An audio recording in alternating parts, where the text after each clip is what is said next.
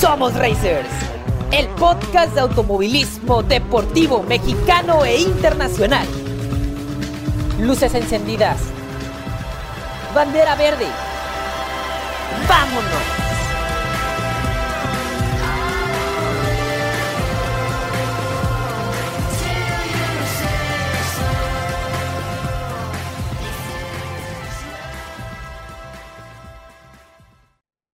Cada vez más pilotos mexicanos participan en dos o hasta tres categorías de automovilismo, sea aquí en el país o en el extranjero, y creemos que entre los muchos motivos está el volverse más competitivo, diverso y adquirir más experiencia para ser más competitivos. Llegamos a la mitad de nuestra octava temporada y en el programa de esta semana charlamos con uno de esos pilotos que compite donde lo pongan siempre dando la buena nota y resultados positivos para él y su equipo. Ya tiene experiencia en Europa y ha regresado a México a aplicar todo lo aprendido allá. Hoy corre en el Nacional de Kartismo y también en el Gran Turismo México de Supercopa. Nacido, crecido y formado en Jalisco, tiene el objetivo de hacer el mejor papel posible en las categorías en las que corre y conseguir las metas que él mismo se ha trazado. Ama el automovilismo tanto como nosotros y, según él, no se ve haciendo otra cosa en los próximos años. Racers, tenemos el gran gusto de platicar con Axel Matus. Hola Axel, muchas gracias por aceptar nuestra invitación para tener una plática sobre este deporte que nos encanta. Bienvenidos a Somos Racers, el podcast. Muchas gracias a ustedes por la invitación y contentos de estar aquí. Axel, haciendo un repaso por todas las categorías en las que has corrido, estar ahora en Supercopa significa para ti un buen o un gran avance en tu carrera? Pues, bueno, ya de la carrera que yo llevaba, este, creo que no, no tuvo mucho que ver ahora la Supercopa, pero bueno, regresar a los coches ha sido algo muy bueno para mí. La verdad, este, llevaba, llevaba ya unos tres años que estaba haciendo puros karts y, y bueno, volver a, la, volver a la Supercopa, a los coches grandes y todo, claro que, que es un gran avance otra vez y muy contento de estar aquí. ¿Qué es lo que más estás disfrutando de competir es, específicamente en la categoría del Gran Turismo México? Bueno, el, el, nivel está buenísimo, yo creo, este año. O sea, tenemos pilotos de, de toda la vida de México, está Homero, está Michel Jordain, este, está el Copetín. Entonces, bueno, fácil no ha sido para nada, hay muchísimo nivel, este, los coches también están increíbles y, bueno, ha sido muy divertido, este, de gran aprendizaje, la verdad yo no sabía que iba a, seguir aprendiendo de esta manera aquí y bueno, pues contento hasta ahora, la verdad. Es ¿Consideras que es el mejor auto que has pilotado en tu vida? No, tanto así no. ok. definitivamente muy diferente a los fórmulas. Eh, es un coche mucho más pesado y diferente de manejar, obviamente que también tiene su parte divertida. Este, sí es mejor que muchos fórmulas que he manejado, pero quizá no el mejor. Oye, ¿y, ¿y te ayudan las ayudas que tiene este coche? ¿O eh, ¿lo consideras como que un poquito más, más fácil de manejar o es, o es 50% piloto, 50% auto? Eh, es un coche que para encontrar el límite no es tan difícil, es lo que, lo que he notado. Lo que sí es que ya cuando, por ejemplo, lo llegas a perder es muy traicionero y sí ya ni cómo recuperarlo. Entonces me ha costado llegar a ese límite. Hay veces que que por la costumbre de las fórmulas yo llegaba mucho más rápido a las curvas y, y, lo perdía el carro, no lo podía parar bien y eso.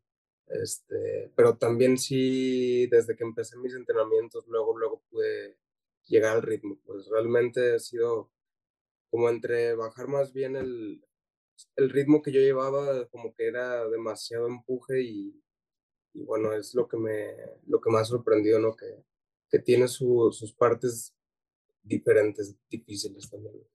¿Tú crees que, um, cómo te explico, que no ayuda mucho el que los circuitos aquí en México sean tan cortos? Digo, porque ahorita vamos a hablar de tu trayectoria en Europa, pero pues tuviste, estuviste corriendo por allá y allá los circuitos son un poquito más largos y más grandes. Aquí en México son un poquito más cortos hasta cierto punto y eh, como revolucionan y la velocidad que llegaran a alcanzar estos GTM, eh, creo que al momento, como dices tú, de, acelerar, acelerar y tienes que frenar luego, luego, pero tienes que frenar con cierta anticipación para poder agarrar bien la curva, por ejemplo. Claro, este, pues ahora sí que las pistas de, de aquí están un poco más chicas que las de allá, entonces eh, para el coche no creo que está mal, creo que son buenas pistas. Eh, creo que este campeonato, este tipo de coches tienen un estilo un poco de NASCAR, entonces realmente no, no es necesario las pistas tan grandes. Sin embargo, para temas de, rebases y de todo eso sí que, que, ha sido más complicado, ¿no? Este, los coches son muy grandes y hay pistas donde tenemos muy poco espacio, como ahora en México o en, en Guadalajara también estaba, teníamos realmente un solo lugar para pasar, entonces, pues sí es complicado, pero también está siendo divertido y un reto diferente. Y aparte, como dices tú, aprendes también, ¿no? Te readaptas al, al, tipo de competencia que hay aquí en México. Así es. Pues adaptarse, sobre todo en, en las pistas chicas, hay que adaptarse mucho a, a, eso, ir más tranquilo, este, pensar más que nada en como las salidas a las rectas cortas que tenemos, aprovechar el mayor tiempo la, las cortas rectas que hay. Entonces sí, sí ha sido diferente. Bastante, bastante, creo yo. Oye, y a ver, platícanos, ¿dónde o cómo comenzó tu trayectoria en el automovilismo?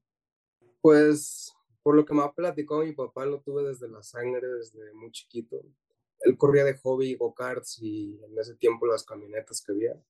Eh, entonces, pues a mí me llevaban, me gustaba, me encantaba y hasta que un día me, me compraron un kart y ya desde ahí empezó desde ahí empezamos y no hemos parado hasta ahora, casi. Ok. Años ahí estamos. O sea, pero vamos, al cartismo le sigues dando, ¿no? Sí, sí, el kart es algo que no, no dejo, la verdad.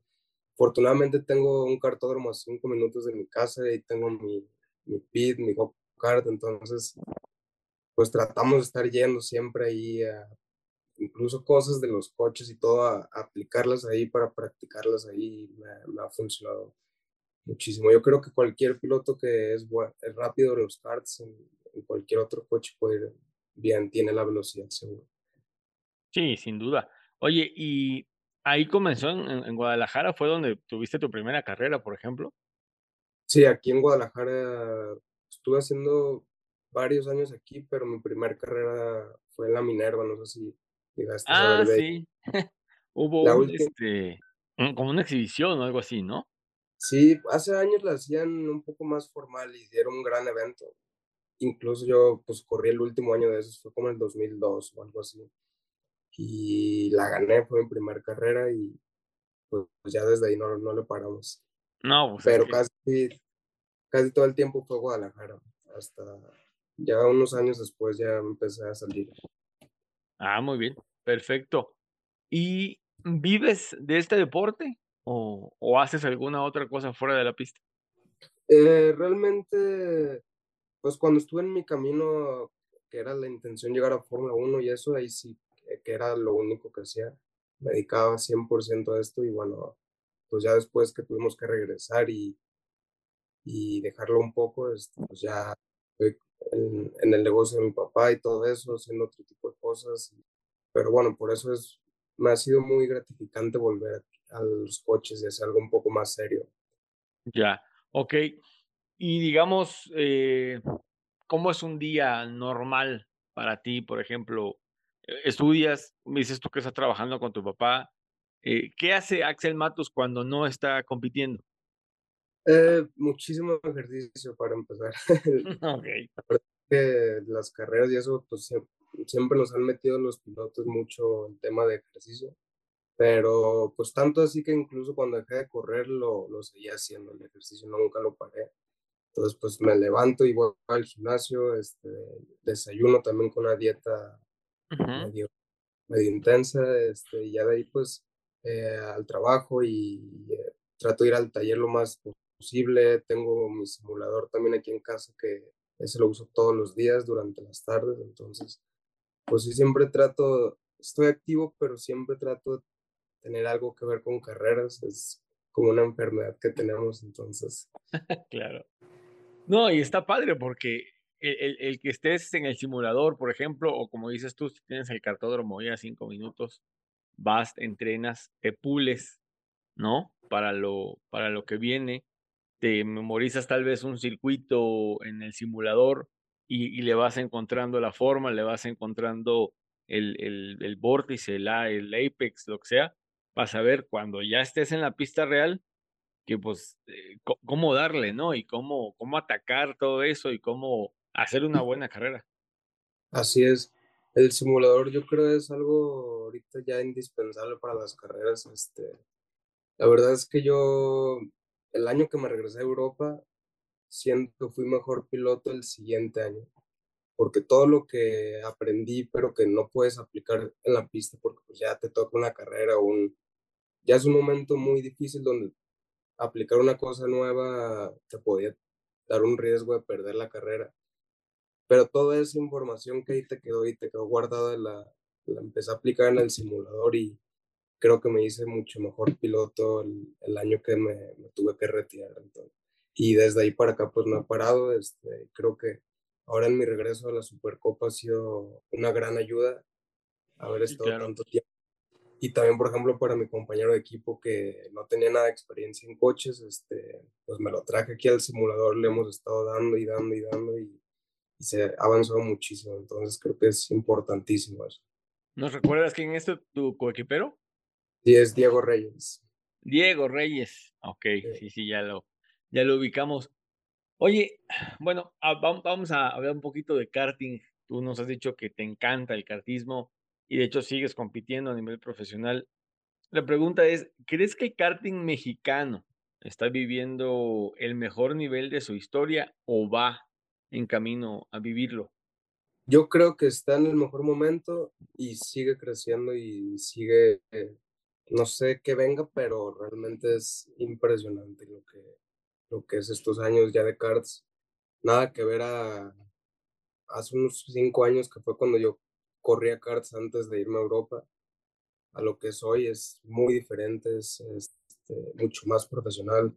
Hace dos semanas tuve Nacional de Karts aquí en Guadalajara, lo pude correr y vino un piloto francés, el campeón del mundo, entonces nos ganó, la verdad. Sí nos puso una friega, pero realmente estamos mucho más cerca que antes, porque ya había venido pilotos buenos, así campeones del mundo y estábamos mucho más lejos y ahora estamos mucho más cerca y creo que la vio difícil ese fin en francés. Sí. Pues, increíble. De hecho, hoy estuvimos cubriendo el, el Fórmula Cars en el Oscar Casillas. ¿Ah, y sí vimos el, el, la competencia. Digo, el, como dices tú, eh, Emiliano, Emil, no me acuerdo cómo se llama el, el chico. Eh, mis respetos. O sea, la neta, el cuate es muy bueno. Pero sí, sí lo pusieron contra las cuerdas, ¿eh? Tú, Ivana Richards, Emi, o sea, sí se ve que, que sí se le pusieron al por tú. Y el cuate, en la entrevista que nosotros le hicimos ahí en el cartódromo, o sea, nos dijo, el nivel de competencia aquí es mejor, igual, casi igual que en Europa.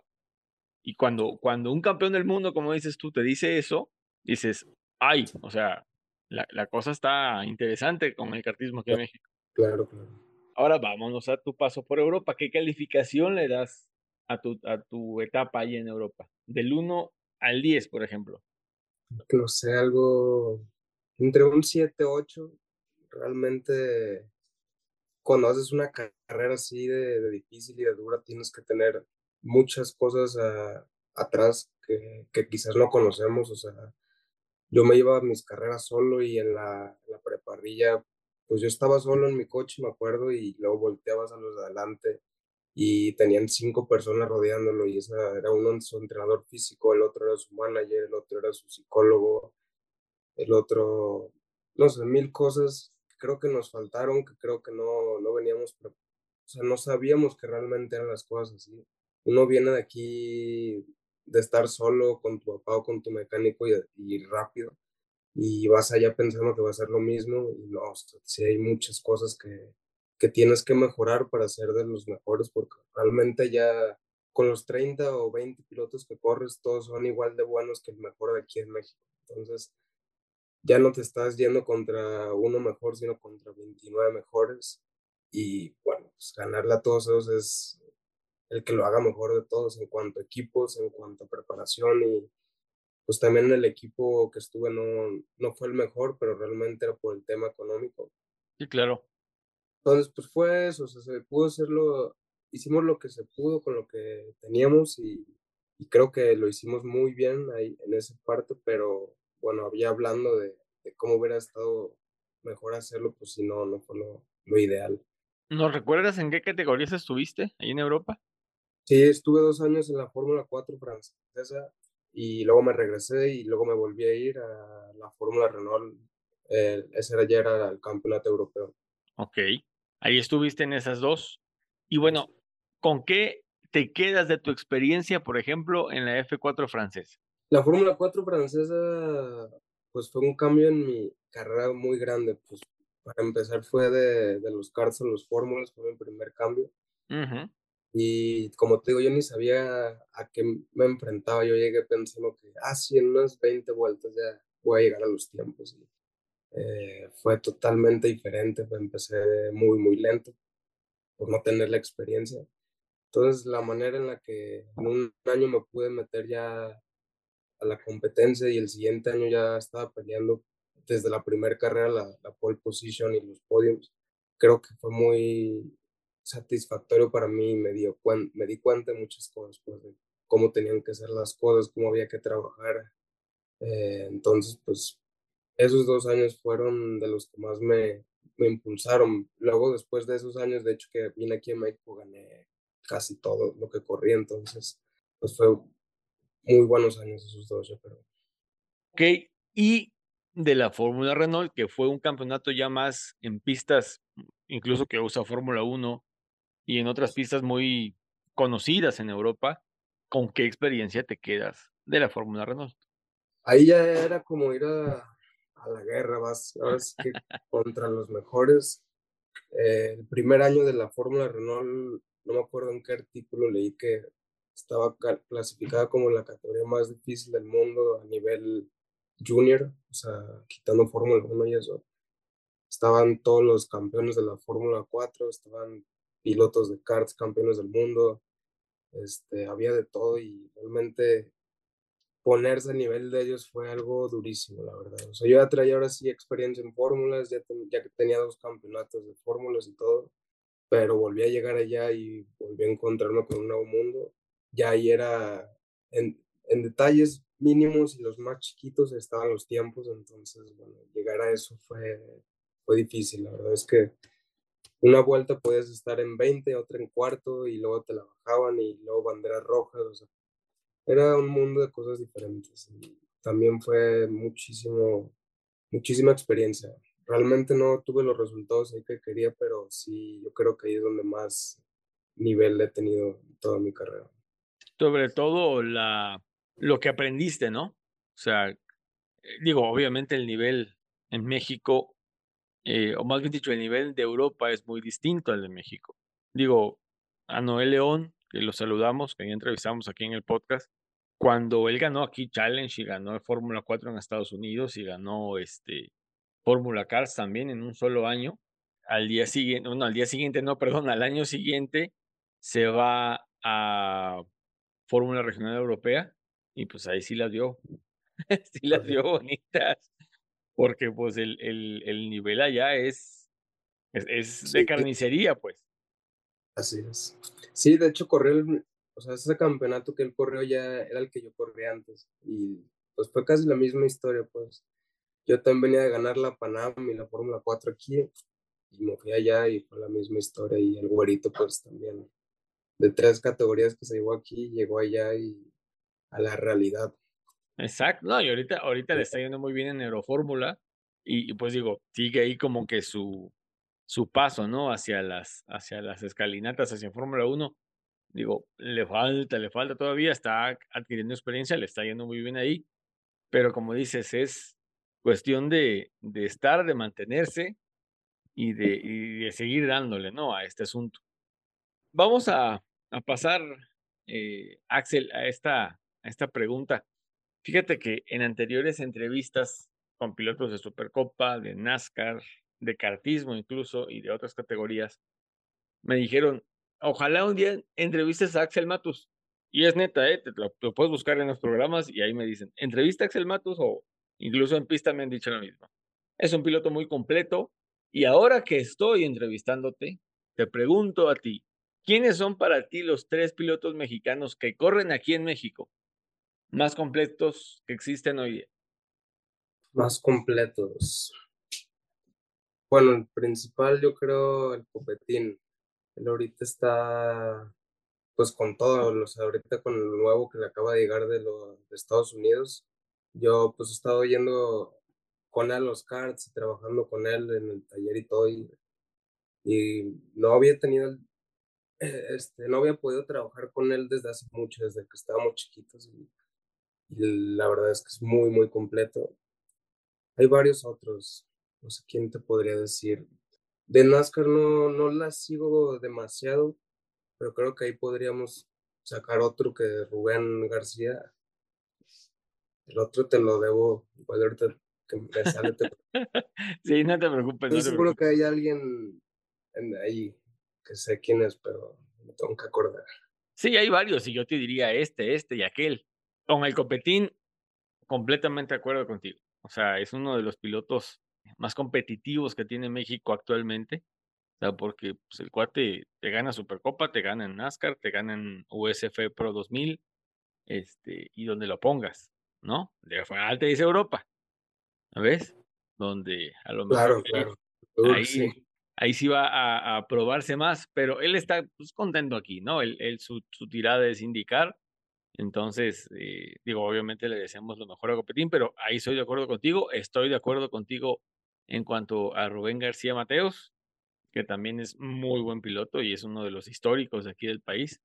Pero ese último, yo te diría uno, pero pues la pregunta es para ti, ¿no? Y ya cuando, cuando lo tengas, me dices, te vamos a invitar a, a nuestra municipalmente afamada sección de tres preguntas y respuestas rápidas.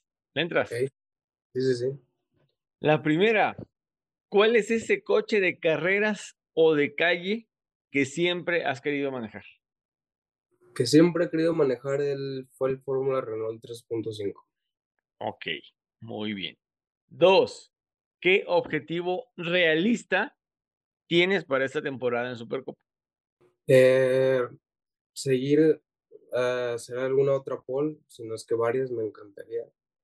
Y bueno, pues llegar a, agarrar uno o dos triunfos. Digo, quedan cuatro carreras, pero yo creo que es posible, cada vez estamos más cerca y eso es uno de lo, eso es lo que le estamos apuntando ya. Magnífico. Tres, y a lo mejor me vas a decir que sí, pero te la pregunto, ¿es Jalisco el mayor importador de pilotos mexicanos al extranjero? eh, Puede ser que sí. Yo creo que sí. Hoy día sí. Creo que hay muchos otros pilotos y estados que traen buenos pilotos como Monterrey y México, obviamente. Pero sí, ahorita pues hemos visto bastante gente de Jalisco hacer cosas muy buenas. Y, bueno, pues ahí estamos rápidos, ¿no? Los jaliscienses. Sí, exactamente. Axel, por último, ¿cómo te encontramos en redes sociales? Sí, Axel Matus R en Instagram y, Facebook Axel Matus. Twitter no. Está bien, está bien. Instagram y Facebook, ¿va? Sí. Va. Pues una vez más, muchas gracias por tu tiempo y por aceptar platicar con nosotros, Axel. No, muchísimas gracias a ustedes y cuando sea aquí estamos para platicar. Muchas gracias. Sí, igual este, el podcast y nuestras redes están abiertos para lo que nos quieras platicar, que te siga yendo de maravilla y que pronto te veamos muchas, muchas veces en los podios de Supercopa. Ojalá que sí, muchas gracias. Gracias a ti. Racers, pues vamos a continuar, vamos a seguir adelante con este programa 75, el quinto de nuestra octava temporada, 75 programas ya, gracias a Dios. Ya vamos avanzando con este podcast, estamos cerca de llegar al centenario de programas Estamos trabajando en traerles una entrevista con un piloto mexicano de mucho peso y de mucho nombre, así que hagan changuitos, no les vamos a decir todavía, se, lo vamos, se los vamos a decir con anticipación, pero no todavía. Estamos ahí gestionando con su equipo de prensa y con su equipo de relaciones públicas el que nos dé una entrevista para este podcast y posiblemente para cerrar la temporada, pero pues no les vamos a decir ni de quién se trata, ni una pista les vamos a dar. Nada. Hay mucha información de automovilismo deportivo mexicano e internacional en esta edición, pero antes de entrar en materia, quiero darle la bienvenida a Grace, que desde Guadalajara, Jalisco, nos acompaña esta noche. Hola Racers, ¿cómo están? Espero se la estén pasando súper bien y quédense todo el programa que les va a encantar la información que les tenemos el día de hoy. Y también está, como cada martes, la fiel Irina. Hola Irina. Hola Alonso, hola Grace, Racers, un gustazo estar otro martes con ustedes. Quédense, les va a encantar todo lo que traemos de información. NASCAR México.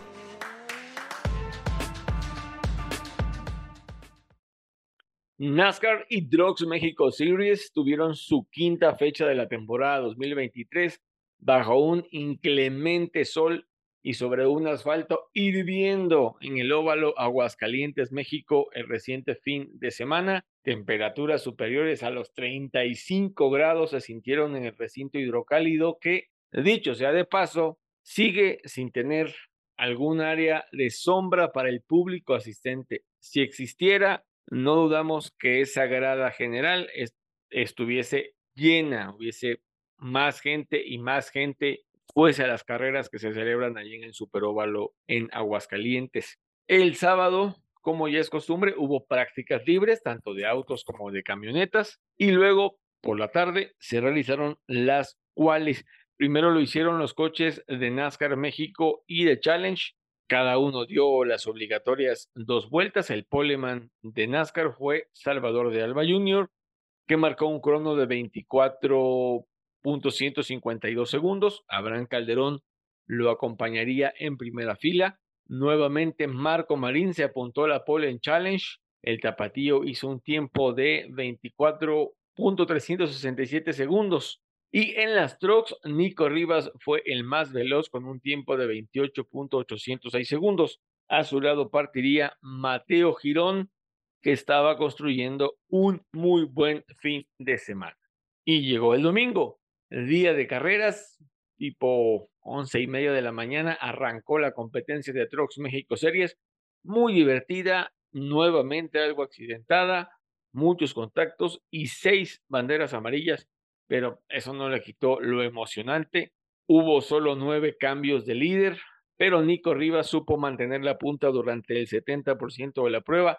Al último ganador en las camionetas, o sea, Alonso Salinas, no le fue tan bien como en Querétaro, eh, se vio involucrado el de la camioneta 08 en un golpe contra otra troca y perdió varias, varias posiciones. La carrera antes del stage, en la vuelta 40, estuvo hasta cierto punto tranquila, pero una vez que se relanzó la competencia, empezaron los accidentes, entre ellos el protagonizado por las dos mujeres que participan en la categoría. Andrea Lozano eh, perdió la camioneta. Vale Aranda más adelante dice, invadió la línea. Y bueno, quedó atravesada la camioneta 11 de Andrea Lozano sobre, sobre la pista. Y bueno, Vale, por más que frenó, no pudo evitar el contacto. Detrás de ellas venía Marcelo Ramírez, que también resultó afectado, se llevó un, un golpe ahí en la parte de enfrente. Y bueno, en otro contacto también se vieron involucrados Rodrigo Maggio y Gerardo Rodríguez. La camioneta del famoso Chispa salió contra el muro entró al box para que le hicieran las reparaciones, pero regresó a la pista rezagado y con la troca bastante maltratada. Nuevo incidente en el que otra vez se habían implicados Gerardo Rodríguez y Andrea Lozano, pero esta vez junto a Emiliano Tagozán, que se llevó la peor parte. Después de estas neutralizaciones tuvimos mucha, mucha acción en pista, eh, con rebases y varios cambios en la punta. Adelante, en cosa de dos vueltas, estuvieron Nico Rivas, David Reyes, Jesús Ruiz, Diego Ortiz, Mateo Girón y Rodrigo Maggio. Entre todos, salió avante el de la camioneta 24 de Dynamic Motors Sport, que a pocas vueltas del final sacó una muy buena ventaja. Faltando cuatro giros, otro golpe de Emiliano Tagozán, pero ahora contra el muro, y eh, bajo la condición de bandera amarilla y cuadros finalizó la carrera. Créanme que estas, que las carreras terminen bajo estas condiciones no nos agradan ni a los que somos amantes de las carreras, ni a, y mucho menos a los pilotos. Así, Nico Rivas se convertía en el nuevo ganador de Trucks México Series, el tercer ganador distinto en lo que va la temporada. Fue una victoria importantísima para el capitalino de cara a los playoffs un triunfo que buscó y buscó durante lo que ha transcurrido de la temporada y al fin lo encontró ahí en Aguascalientes. Muy destacable, muy destacable lo hecho por Mateo Girón, que llegó en segunda posición y de paso le dio el 1-2 a Dynamic Motorsport. Y bueno, Mateo fue el mejor de los novatos en, en la categoría, en las camionetas. Llevó un buen contingente zacatecano de fans suyos, y les brindó una gran actuación sobre el óvalo hidrocálido. En verdad, Racers, no le quiten el ojo a este muchacho, síganlo en sus redes sociales. Mateo Girón Oficial está llamado a ser uno de los grandes de NASCAR México. ¿Qué talento tiene este chamaco? Tiene 16 años apenas. Empezó en los karts, luego se fue a la Fórmula 5 de Supercopa y ahorita está probando suerte en las camionetas.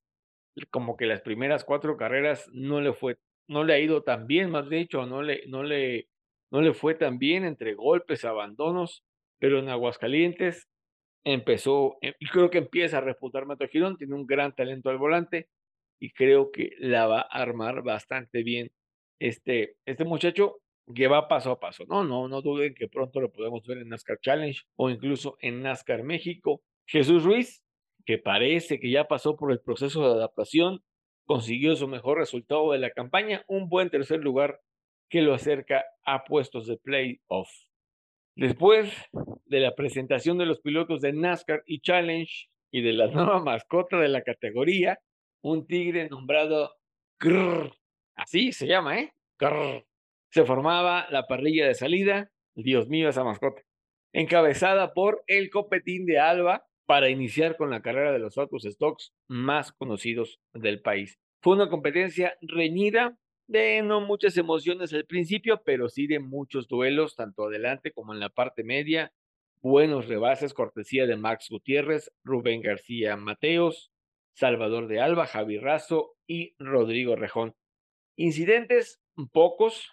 Irwin Pences se pegó ligeramente contra el muro después de una pinchadura en la llanta delantera izquierda. Nuevo abandono para el 46 de Grupo Top. Omar Jurado y Regina Sirven se retiraron por fallas mecánicas. Eliu Treviño eh, tuvo un semitrompo que, que no afectó su, su continuidad en la carrera. Rubén Pardo golpeó a Jorge Getters, digamos que fue el accidente más fuerte de la, de la jornada de NASCAR México lo golpea ahí en el recta principal, destroza la parte delantera de, su auto 15 de Rubén, y bueno, quedó muy maltrecho, ¿no? Y pues tuvo que, tuvo que abandonar al final. Salvador de Alba Jr. se quedó con la victoria en Aguascalientes, la segunda para él en la temporada, primera vez que gana en el Óvalo Aguascalientes, México, el de Guadalajara, y sí, oficialmente se ha unido a la lista de ganadores en tierras hidrocálidas, y créanme que no tengo duda alguna que Salvador es hoy uno de los pilotos más completos que tiene el deporte motor mexicano, expertísimo en óvalos y súper competitivo en circuitos. Ojalá, ojalá el competín siga creciendo y pronto lo veamos en una gran categoría internacional. Creo que para allá va este tapatío. Nuevo podio para Max Gutiérrez, que hizo otra carrera muy inteligente, avanzando poco a poco y cuidándose de los contactos. Va tomando muy buena forma la temporada para el de la Ciudad de México. En tercera posición llegó Germán Quiroga. Parece que con este resultado conserve el liderato eh, del campeonato. Las posiciones oficiales eran el jueves. Y bueno, el de Car Motion experimenta un renacer en su carrera con un super performance y un gran auto. Recordemos que Germán Quiroga ya fue campeón de NASCAR México.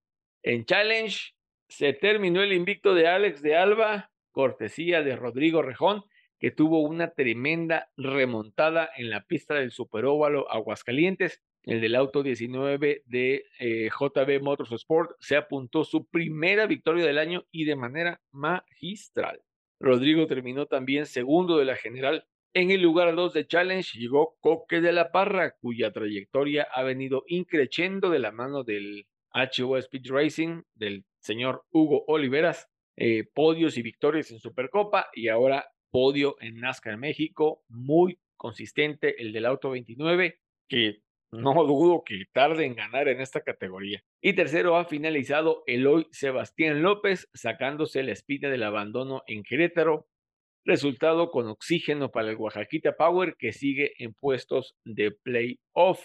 Y hablando de Eloy Sebastián López, el lunes, el lunes 12 de junio, o sea, ayer, tanto Eloy Sebastián como Rodrigo de Colombres tuvieron participación en el Super Shootout de NASCAR Roots, de este programa que tiene Red Racing con los late models.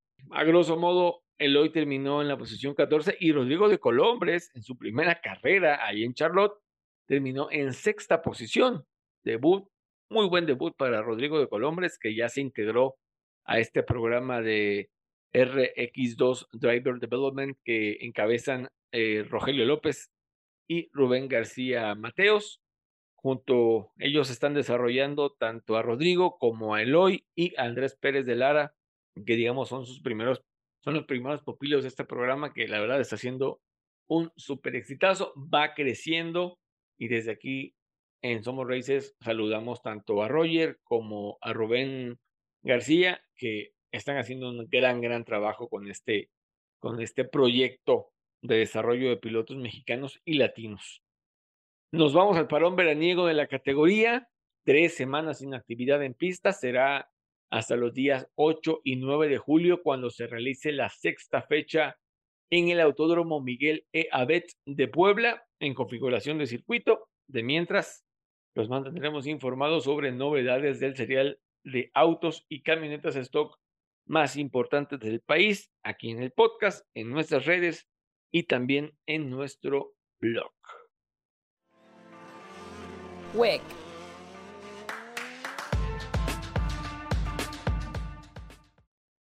Y ahora vamos a saltar al terreno internacional. Racers, el centenario de las 24 horas de Le Mans va a quedar para la historia como una de las carreras más legendarias que se hayan disputado en el circuito de la SACT Lluvia, accidentes, adelantamientos y variedad estratégica con emoción hasta la última hora de carrera.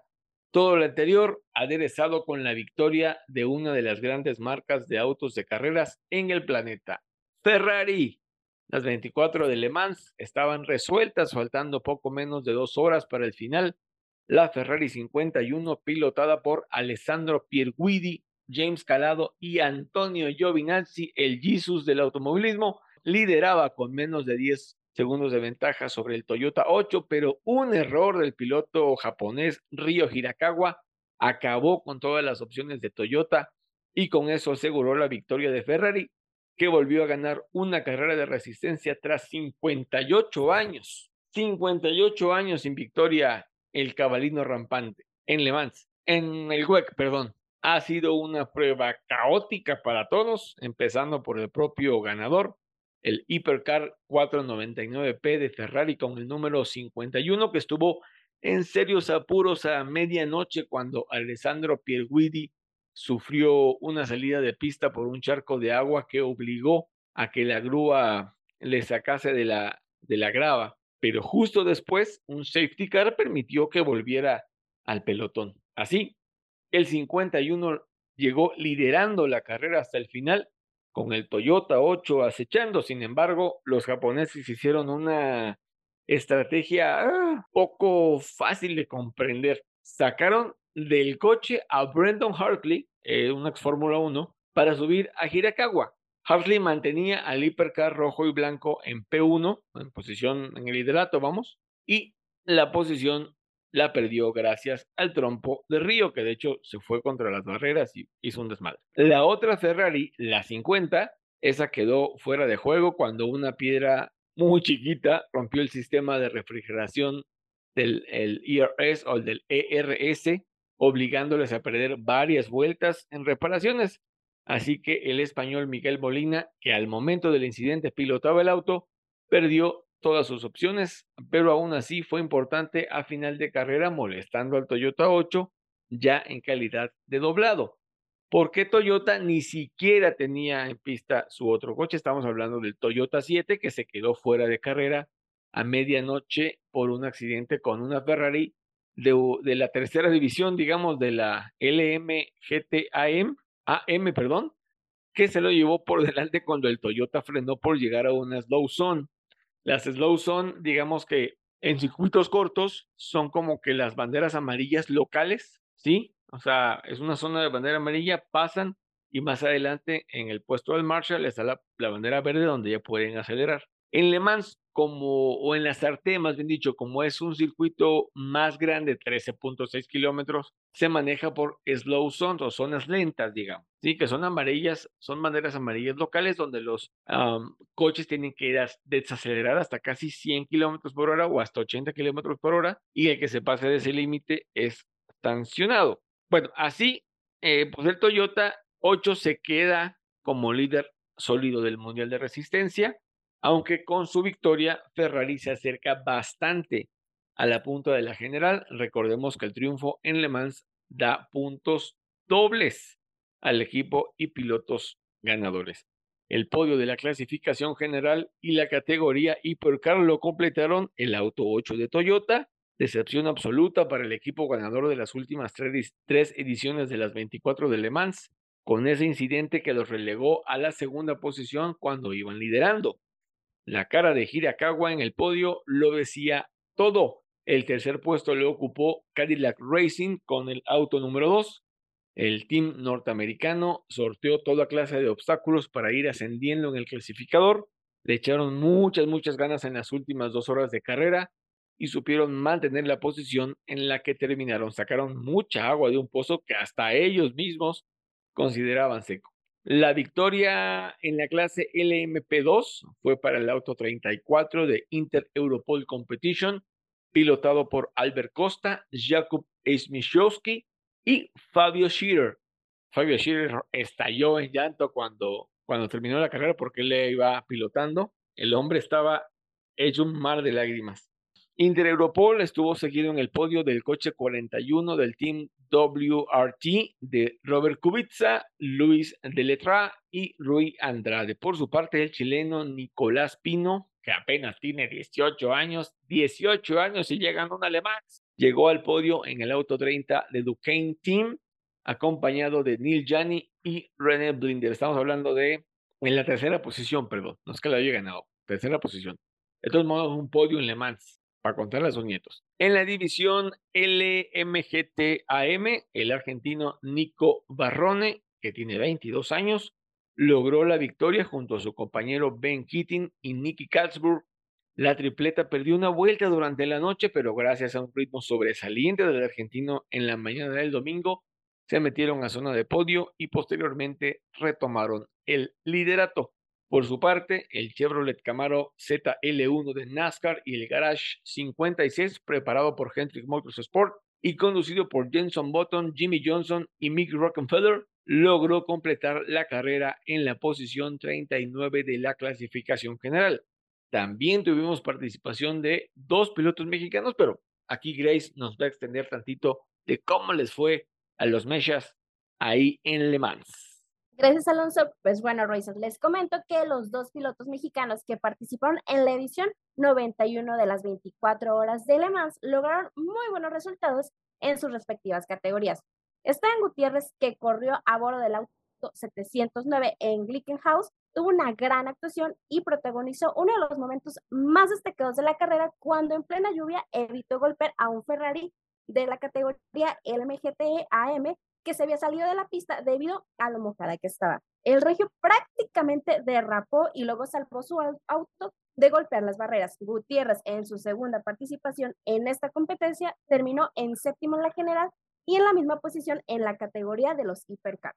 Mientras que Guillermo Rojas Jr., en su séptima aparición en la carrera de resistencia más importante del mundo, finalizó noveno en la división LMP2 a bordo del auto 35 de Alpine ELF Team, el de la Ciudad de México, en su turno lideró por varias vueltas la categoría al caer la noche sobre el trazado de 13.6 kilómetros y con un manejo supremo sobre la pista mojada. Rojas entregó el auto a su coequipero André Negrao, que fue perdiendo posiciones durante el resto de la noche. Memo tuvo su último turno por la mañana metiendo al Alpine en el top 10. Negrao se encargó de ganar una posición para terminar en el noveno lugar. Y bueno, ahora vamos a pasar con Irina para que les platique un poco sobre la aparición de Charles Leclerc en el 24 horas de Le Mans. Así es, Grace. Uno de los protagonistas fuera de la pista de esta edición centenaria fue el piloto de Ferrari en, Fórmula 1, Charles Leclerc, a quien entrevistaron al término de la victoria de su equipo, contagiándose de la euforia. Se siente absolutamente increíble. Tener un Ferrari ganando es increíble en un regreso después de tantos años, por lo que es una edición muy especial, reconocía el monegasco, incidiendo en lo especial del momento. Desgraciadamente para el segundo Ferrari, tuvimos un pequeño impacto con una pequeña piedra en un radiador, lo que nos hizo perder mucho tiempo. Pero estoy muy feliz de que Ferrari haya ganado, fue una experiencia increíble. Lamentaba asimismo Leclerc antes de revelar sus intenciones de participar en la prueba en el futuro. ¿Por qué no? Me encantaría. Es un evento increíble. Seguro que algún día en mi vida quiero marcar esta casilla, pero ¿cuándo será? No lo sé comentaba el piloto de Ferrari, sumándose así al deseo de otros de sus compañeros en el Gran Circo, como Max Verstappen, quien también ha dejado claro en otras ocasiones su intención de competir en el WEC algún día. Y bueno, la próxima carrera del WEC a celebrarse serán las 6 horas de Monza, programadas para el 9 de julio en el Autódromo Nacional de Monza. Recuerden que aquí en Somos Racers les tenemos toda la información correspondiente a esta categoría. NASCAR Y como les dijimos al inicio, les tenemos aún más información de automovilismo y la NASCAR Cup tuvo actividad en Sonoma, uno de los pocos circuitos en los que corre durante el año, pero Juan Carlos nos va a ampliar la información sobre esta fecha.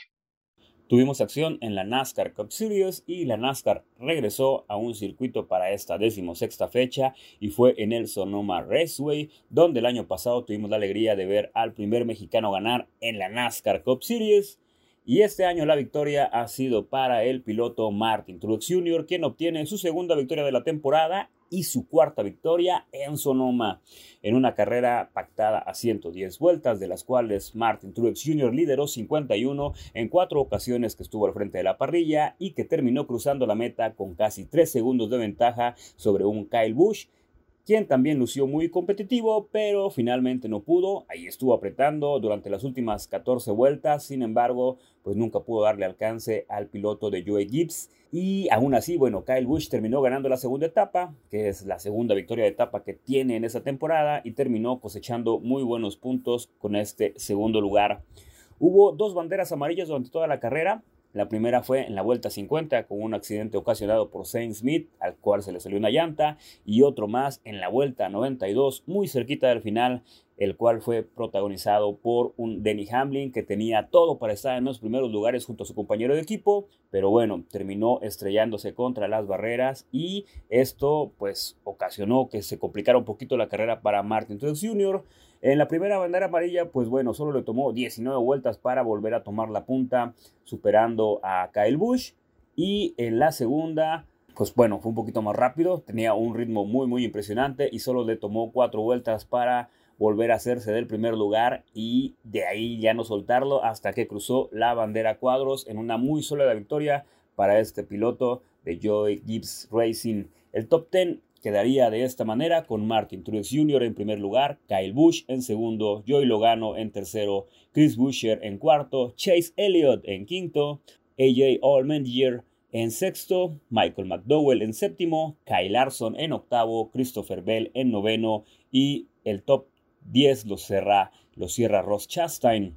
Eh, nuestro compatriota pues bueno, no tuvo un buen rendimiento en esta ocasión y terminó en el lugar 22 en una tarde muy mala para Daniel Suárez. Esta victoria deja a Martin Truex Jr. en primer lugar de la tabla general con 525 puntos, seguido de William Byron con 512, Ryan Blaney en tercero con 501, al igual que Ross que se encuentra en el cuarto lugar, también con 501, y el top 5 lo cierra un Kevin Harvick con 500 puntos. La próxima cita será el 25 de junio, después de una semanita de descanso para los aficionados de NASCAR, y va a llegar para la Ali 400 en el Nashville Super Speedway, y como siempre, en Somos Racers tendremos los resultados para ustedes, así que por favor, Racers, no dejen de seguirnos y compártanos.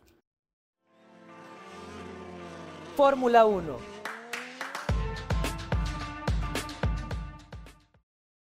Y después de saber cómo estuvo la NASCAR Cup Series ahí en Sonoma, seguimos en Norteamérica, pero ahora vamos a hablar de Fórmula 1 porque tenemos, estamos en semana de Fórmula 1 otra vez y ahora la máxima categoría del automovilismo deportivo va a correr en Canadá, específicamente en Montreal, ahí en la isla o en la isla de Notre Dame, que es una isla que está pegadita a Quebec, que es, digamos, la capital de Montreal, que es uno de los estados eh, más grandes que tiene, que tiene Canadá. Esta isla la une un puente que se llama el Puente de la Concordia. Y bueno, es un circuito, circuito técnico hasta cierto punto. Ahí está el famoso muro de los campeones, donde se han estrellado Michael Schumacher, donde se ha estrellado, se estrelló Nigel Mansell, Ayrton Senna y varios. El circuito o el nombre oficial del circuito es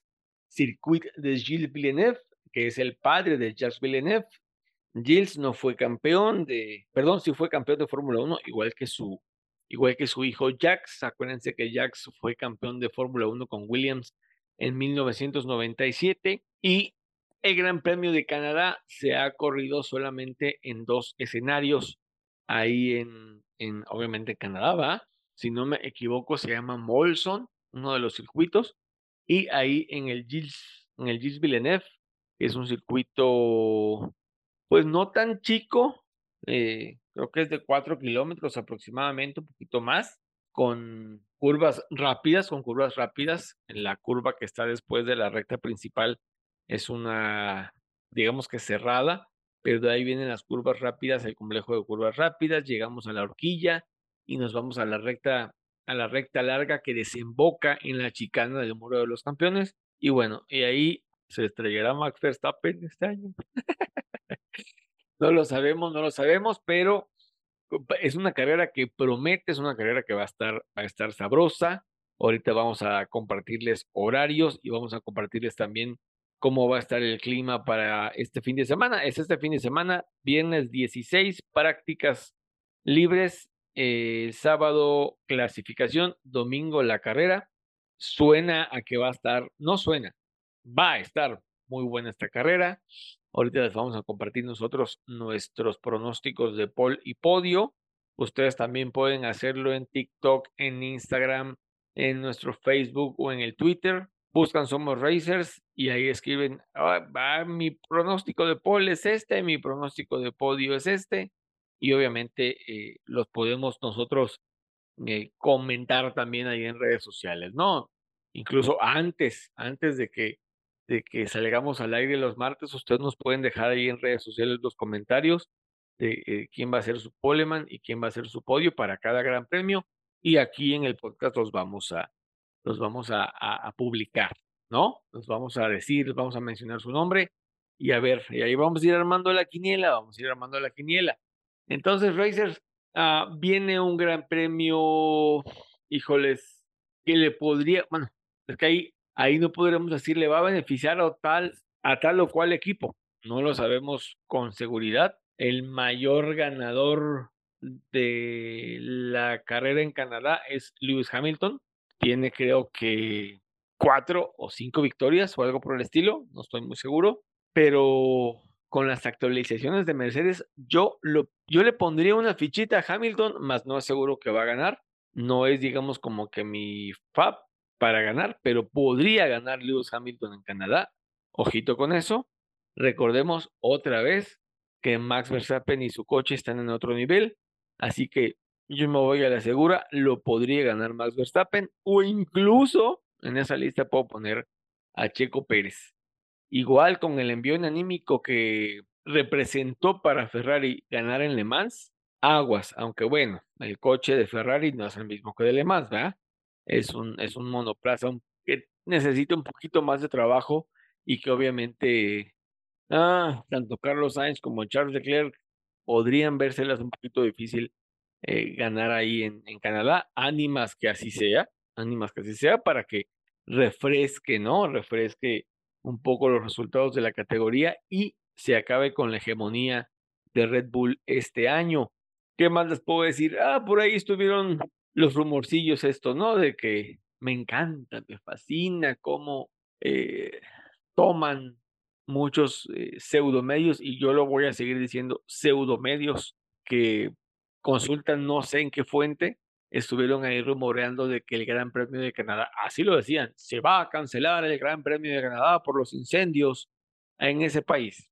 Así decían, o sea, alguien les informó, quién sabe quién, que el Gran Premio de Canadá se iba a cancelar porque por los incendios forestales que afectaron buena parte de la parte sur de Canadá y que y cuyo humo, más bien dicho, estaba llegando a la parte norte de los Estados Unidos, Nueva York, incluso hubo unas imágenes de noticieros y en redes sociales, algunas fake, otras reales, de la densa capa de humo de los incendios en Canadá que estaban llegando a varios estados del norte de Estados Unidos, pero bueno, creo que las autoridades, no creo, las autoridades canadienses, protección civil, bomberos y todos estos cuates que son expertísimos en controlar incendios forestales, hicieron su chamba, controlaron los incendios y el Gran Premio de Canadá sí se va a llevar a cabo, nunca estuvo en riesgo, nunca hubo asuntos de cancelación.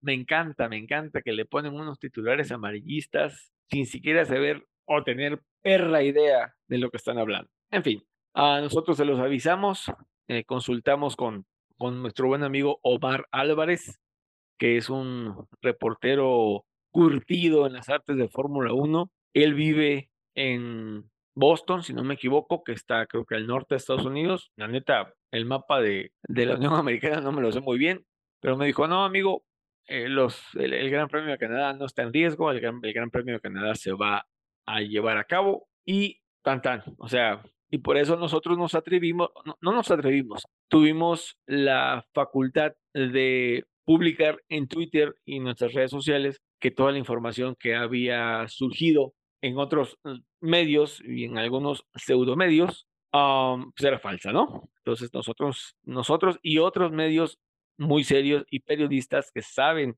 y que están ahí metidos con Fórmula 1 también desmintieron los rumores. Y bueno, vamos a tener carrera eh, este fin de semana en Quebec, pero Grace, nada, ya no nos va a tocar desvelarnos este fin de semana, Grace. Échanos los horarios, por favor, de cada sesión, please.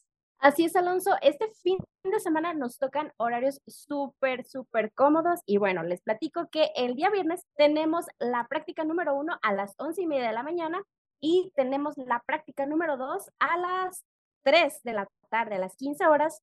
Para el día sábado tenemos la práctica número tres a las 10 de la mañana, diez y media de la mañana, y la clasificación la tenemos a las 14 horas, que es a las 2 de la tarde.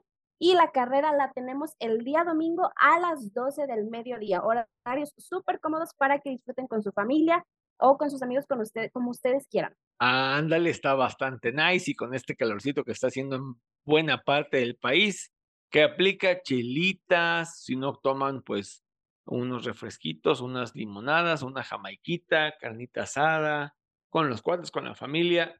El chiste es reunirse a ver Fórmula 1 o bien Ahí en su casa solito se preparan una botanita, piden una pizza, piden, no sé, si son veganos, pues pidan cosas veganas y ven la carrera en su casa, dos del mediodía, que es el domingo, la cual es a las dos de la tarde, ¿me, me reiteras, Grace, por favor? Así es, la clasificación la tenemos a las dos de la tarde. Dos de la tarde en sábado, papá. Uh, súper, súper nice. Y vamos a tener ingrediente o no vamos a tener ingrediente, Irina. Platícanos cómo va a estar el clima. Pues parece que sí va a haber ingrediente. Parece que sí. Según el pronóstico, para el fin de semana que viene en Montreal, va a haber lluvias.